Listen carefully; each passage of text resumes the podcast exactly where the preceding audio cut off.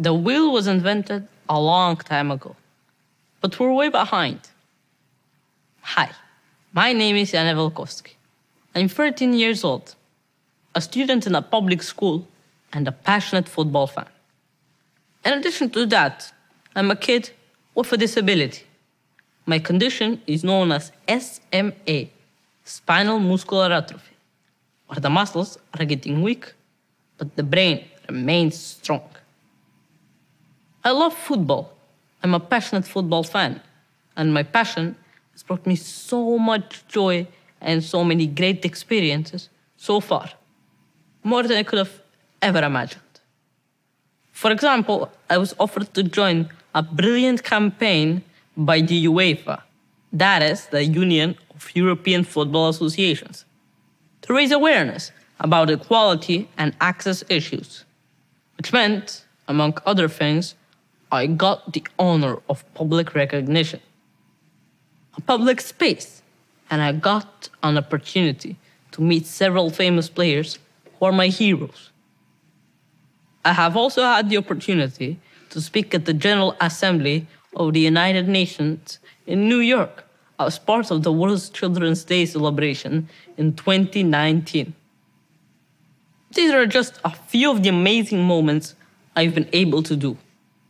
But the thing is, it's not just a coincidence or simple luck that this happened to me. I was able to do all of this. Not because it was easy or simple to perform, but because some important things were given to me, like the support of my family, of course, inclusive education, an environment I was raised in, but also very much because of my wheelchair. It literally has made all of this possible. I'm independent with my chair. I'm free to go wherever I want to. I'm able to do things I couldn't otherwise. My motorized wheelchair gives me three incredibly important things freedom, independence, and ability. Some people ask, isn't it just a wheelchair? It seems like a small thing, no big deal. But it's not. It's a big deal to me. It's what made all of this possible. But the question is do you think every kid like me has a wheelchair? No. I did a little research and I found out that today over 1 billion people require assistive technology to achieve their full potential. But 90% do not have the access to the assistive technology that they need. That means only 1 in 10 people with disabilities who are in need of assistive technology have them. I'm that 1 in 10. I'm the lucky one. But still, in my country, I'm not eligible to get a power chair until I'm in school, which means around six years old. So, from two to six years old, how am I supposed to move myself around independently? I'm supposed to be pushed by another person when I want to get out of bed or go outside my home before the age of six? Do you think this is okay? No, not at all. So let me tell you how I got my chair. I was around two when I started to wheel around. Every day, out with my neighbors, but first using my manual wheelchair, pushed by my mom, which, to be honest, kind of makes it hard to be just a kid hanging out with his friends when your mom is always right there. My parents have been looking for ways to get me a power wheelchair a long time before school, but it took them years to finally have it. When I was five years old, a year before I started primary school, I got this power chair. And it was not from the government or health insurance, or even because my parents could afford it, but because it was a donation from another family overseas. From a child with SMA who had outgrown the chair in the United States. It was a gift in every sense. Their donation gave me the freedom I needed so, so much. Now my mom says I have a better social life than all her friends and herself. When I was a very small kid, my parents, like others, were usually speaking on my behalf to the people and our surrounding, even to the kids out there answering questions about my chair, my legs, my condition, and all of that. They were saying, Oh, yeah, sure, he can play. His legs are a bit weak, but he can do the same things as you, only in a different way. I think that pretty much gave me an idea of myself and how to live my life and what to say to the world. That was the beginning of my wonderful social life. Later, in kindergarten, I was able to drive my power chair freely and enjoy life. By the age of 10, I knew how to keep myself safe, so I just needed a bit of assistance for transfers and books. Otherwise, I was independent and so happy going everywhere with my friends. I have wonderful friends from my school and my neighborhood. I really enjoy spending time with them. But can you imagine how my childhood would look like without my power chair? I cannot. I'm forever grateful to the family that donated my power chair. But my freedom and independence and ability should not depend on luck or charity. No one should be. This assistive product needs to be available to everyone who need it. By the age of two, most children are able to walk on their own. Those children who have some sort of disability and can't walk, they should be given an AT, an assistive technology, in order to move. If they have a proper wheelchair from the early age, they will have a great opportunity to discover the world around them.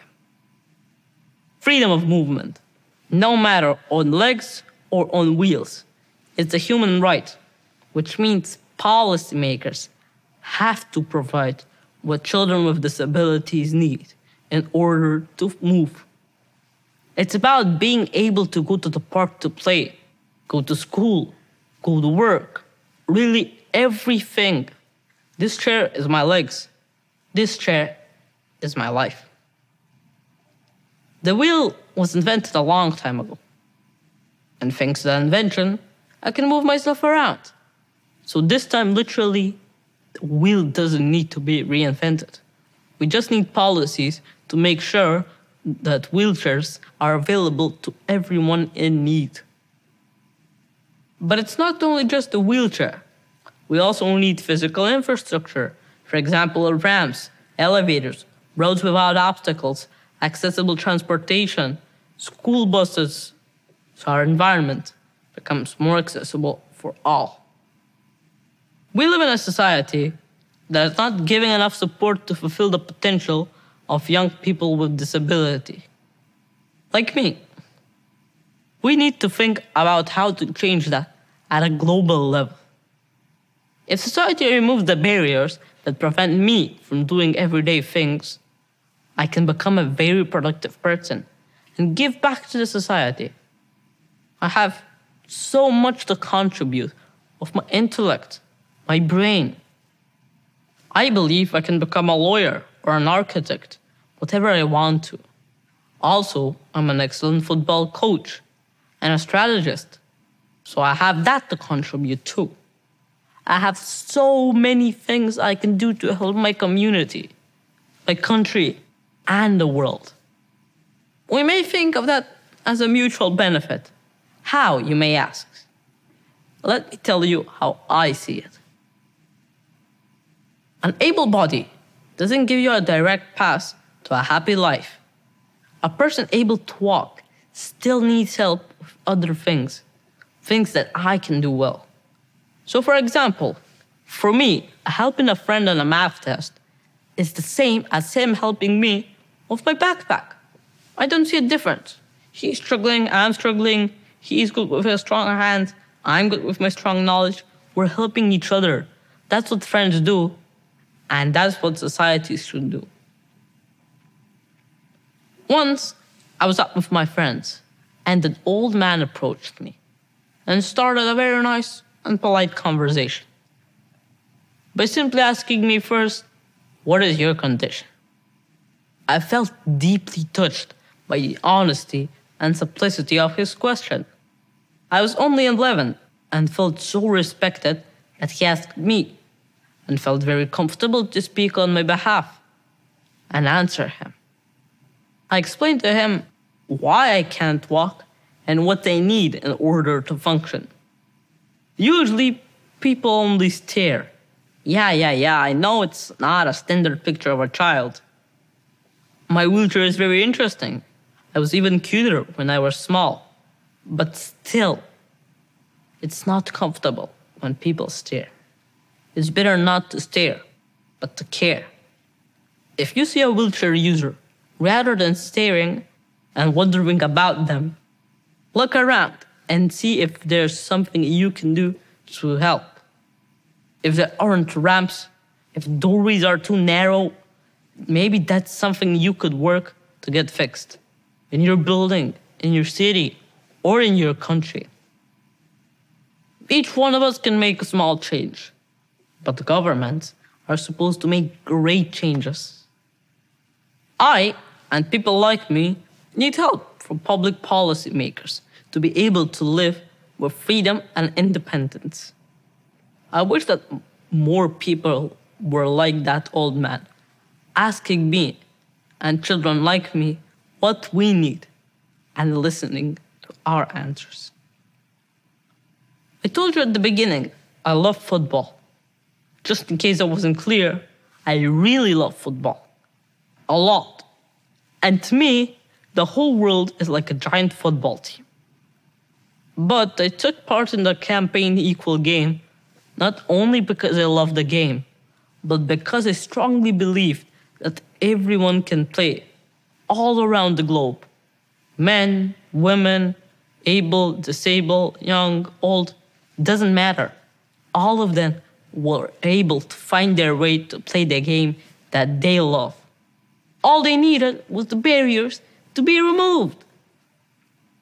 So I see this world as a playground where people and governments are like a team, and we need to make sure that everyone is able to play. Thank you.